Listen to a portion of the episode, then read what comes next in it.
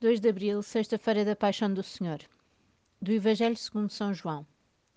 Naquele tempo, Jesus saiu com os seus discípulos para o outro lado da torrente do Cedron. Havia lá um jardim, onde ele entrou com os seus discípulos. Judas, que o ia entregar, conhecia também o local, porque Jesus se reunira lá muitas vezes com os discípulos. Tomando consigo uma companhia de soldados e alguns guardas, enviados pelos príncipes sacerdotes e pelos fariseus, Judas chegou ali com archotes, lanternas e armas. Sabendo Jesus tudo o que lhe ia acontecer, adiantou-se e perguntou-lhes: A quem buscais? Eles responderam-lhe: A Jesus o Nazareno. Jesus disse-lhes: Sou eu. Judas, que o ia entregar, também estava com eles. Quando Jesus lhes disse: Sou eu, recuaram e caíram por terra. Jesus perguntou-lhes novamente: A quem buscais? Eles responderam: a Jesus, o Nazareno. Disse-lhe Jesus: Já vos disse que sou eu. Por isso, se é a mim que buscais, deixai que estes retirem. Assim se cumpriram as palavras que ele tinha dito: Daqueles que me deste, não perdi nenhum. Então Simão Pedro, que tinha uma espada, desembainhou-a e feriu um servo do sumo sacerdote, cortando-lhe a orelha direita. O servo chamava-se Malco. Mas Jesus disse a Pedro: Mete a tua espada na bainha não hei de beber o cálice que meu pai me deu? Então a companhia de soldados, o oficial e os guardas dos judeus apoderaram-se de Jesus e maniataram-no. Levaram-no primeiro a Anás, por ser sogro de Caifás, que era o sumo sacerdote nesse ano. Caifás é que tinha dado o seguinte conselho aos judeus: Convém que morra um só homem pelo povo. Entretanto, Simão Pedro seguia Jesus com outro discípulo.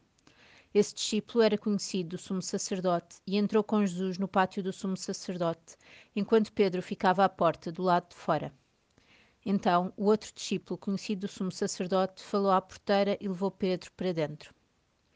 A porteira disse a Pedro: Tu não és dos discípulos desse homem?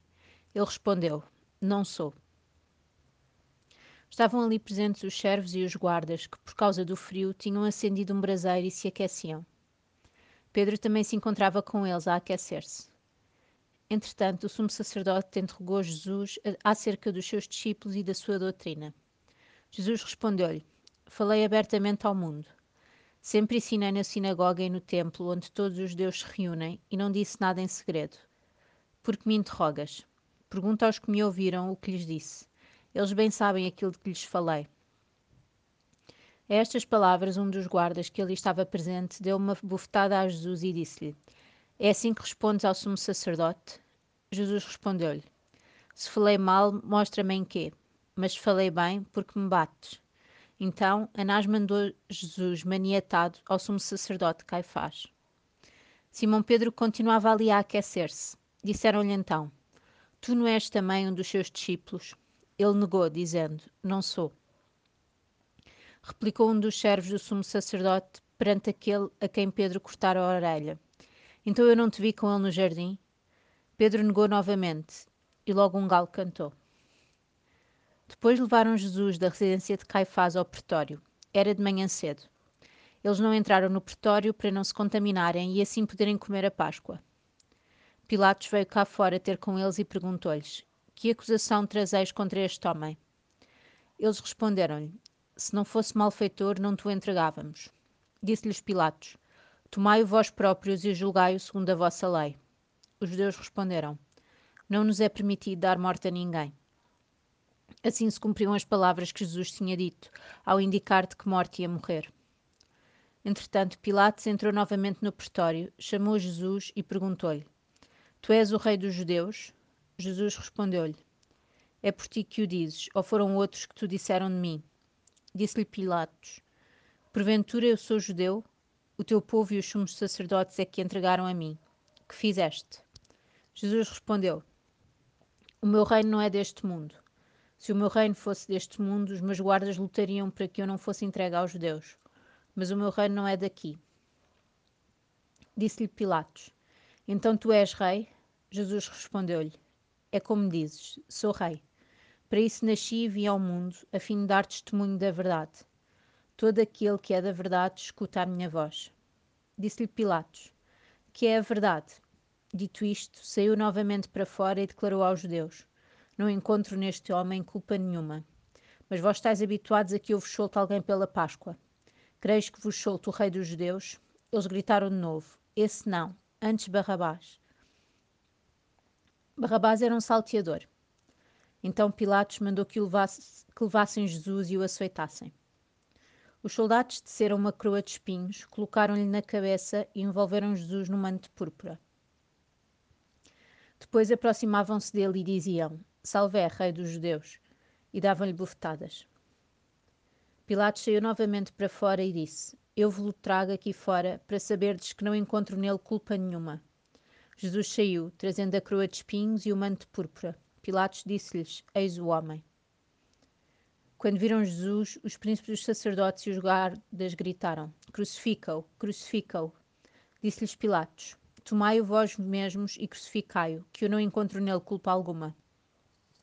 Responderam-lhe os judeus: Nós temos uma lei, e segundo a nossa lei deve morrer, porque se fez filho de Deus.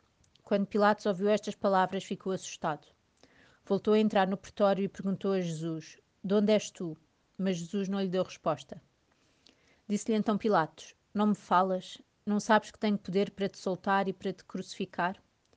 Jesus respondeu-lhe: Nenhum poder terias sobre mim se não te fosse dado do alto. Por isso, quem me entregou a ti tem maior pecado. A partir de então, Pilatos procurava libertar Jesus. Mas os judeus gritavam: Se o libertares, não és amigo de César. Todo aquele que se faz rei é contra César. Ao ouvir estas palavras, Pilatos trouxe Jesus para fora e sentou-se no tribunal, no lugar chamado Lagebo, em hebraico Gabatá. Era a preparação da Páscoa por volta do meio-dia. Disse então aos judeus: Eis o vosso rei. Mas eles gritaram: À morte, à morte, crucifica-o. Disse-lhes Pilatos: Hei de crucificar o vosso rei? Replicaram-lhe os príncipes dos sacerdotes: Não temos outro rei senão César. Entregou-lhes então Jesus para ser crucificado, e eles apoderaram-se de Jesus. Levando a cruz, Jesus saiu para o lugar chamado do Calvário, que em hebraico se diz Gólgota. Ali o crucificaram e com ele mais dois, um de cada lado e Jesus no meio. Pilatos escreveu ainda um letreiro e colocou no alto da cruz. Nele estava escrito: Jesus o Nazareno, Rei dos Judeus. Muitos judeus leram esse letreiro, porque o lugar onde Jesus tinha sido crucificado era perto da cidade. Estava escrito em hebraico, grego e latim. Diziam então a Pilatos os príncipes dos sacerdotes dos judeus: não escrevas rei dos judeus, mas que ele afirmou: Eu sou o rei dos judeus. Pilatos retorquiu: O que escrevi está escrito. Quando crucificaram Jesus, os soldados tomaram as suas vestes, das quais fizeram quatro lotes, um para cada soldado, e ficaram também com a túnica. A túnica não tinha costura, era tecida de alto a baixo como um todo. Disseram uns aos outros: Não a rasguemos, mas lancemos sortes para ver de quem será. Assim se cumpria a escritura. Repartiram entre si as minhas vestes e deitaram sortes sobre a minha túnica. Foi o que fizeram os soldados. Estavam junto à cruz de Jesus sua mãe, a irmã de sua mãe, Maria, mulher de Cleofas, e Maria Madalena.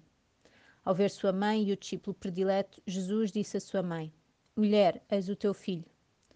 Depois disse ao discípulo: Eis a tua mãe. E a partir daquela hora, o discípulo recebeu em sua casa. Depois, sabendo que tudo estava consumado e para que se cumprisse a Escritura, Jesus disse: Tenho sede. Estava ali um vaso cheio de vinagre. Prenderam uma vara uma esponja embebida em vinagre e levaram-lhe à boca. Quando Jesus tomou o vinagre, exclamou: Tudo está consumado. E, inclinando a cabeça, expirou. Por ser a preparação da Páscoa e para que os corpos não ficassem na cruz durante o sábado, era um grande dia aquele sábado. Os judeus pediram a Pilatos que se lhes quebrassem as pernas e fossem retirados. Os soldados vieram e quebraram as pernas ao primeiro, depois ao outro que tinha sido crucificado com ele. Ao chegarem a Jesus, vendo-o já morto, não lhe quebraram as pernas, mas um dos soldados trespassou-lhe o lado com uma lança, e logo saiu sangue e água. Aquele que viu é que dá testemunho, e o seu testemunho é verdadeiro. Ele sabe que diz a verdade, para que também vós acrediteis. Assim aconteceu para se cumprir a Escritura, que diz: Nenhum osso lhe será quebrado. Dizendo outra passagem da Escritura: Onde olhar para aquele que trespassaram. Depois disto, José de Arimateia, que era discípulo de Jesus, embora oculto por medo dos judeus, pediu licença a Pilatos para levar o corpo de Jesus. Pilatos permitiu-lhe. José veio então tirar o corpo de Jesus. Veio também Nicodemos, aquele que antes tinha ido de noite ao encontro de Jesus. Trazia uma mistura de quase cem libras de mirra e aloés. Tomaram o corpo de Jesus e envolveram-no em ligaduras, juntamente com os perfumes, como é costume sepultar entre os judeus. No local em que Jesus tinha sido crucificado havia um jardim, e no jardim um sepulcro novo, no qual ainda ninguém fora sepultado. Foi aí que, por causa da preparação dos judeus, porque o sepulcro ficava perto, depositaram Jesus. Jesus afasta-se dos seus discípulos para rezar. Fica em oração, isolado, mas não deixa de lhes pedir que fiquem e que vigiem com ele. As horas que se aproximavam seriam as últimas, Jesus sabia-o vinham carregadas de injustiça, de dor, de humilhação e de tortura. Estava aparentemente só. Os seus amigos, mesmo os por ele escolhidos e por ele preparados e avisados, recusaram-lhe a companhia. Dormiam. Hoje, mesmo sabendo tudo o que sabemos, é muito provável que também nós dormíssemos. Quantas vezes o fazemos? Confrontados com realidades complicadas, com situações em que nos é pedida uma oração mais comprometida, quantas vezes não respondemos a este pedido de Jesus? Quantas vezes, perante situações em que o vemos ser atacado, nos calamos? Por vergonha ou por ser mais fácil? De todas essas vezes dormimos como os apóstolos dormiram. Também nós somos causa daquela agonia. E por isso temos que ficar e vigiar, respondendo ao pedido de Jesus e consolando-o com a nossa oração.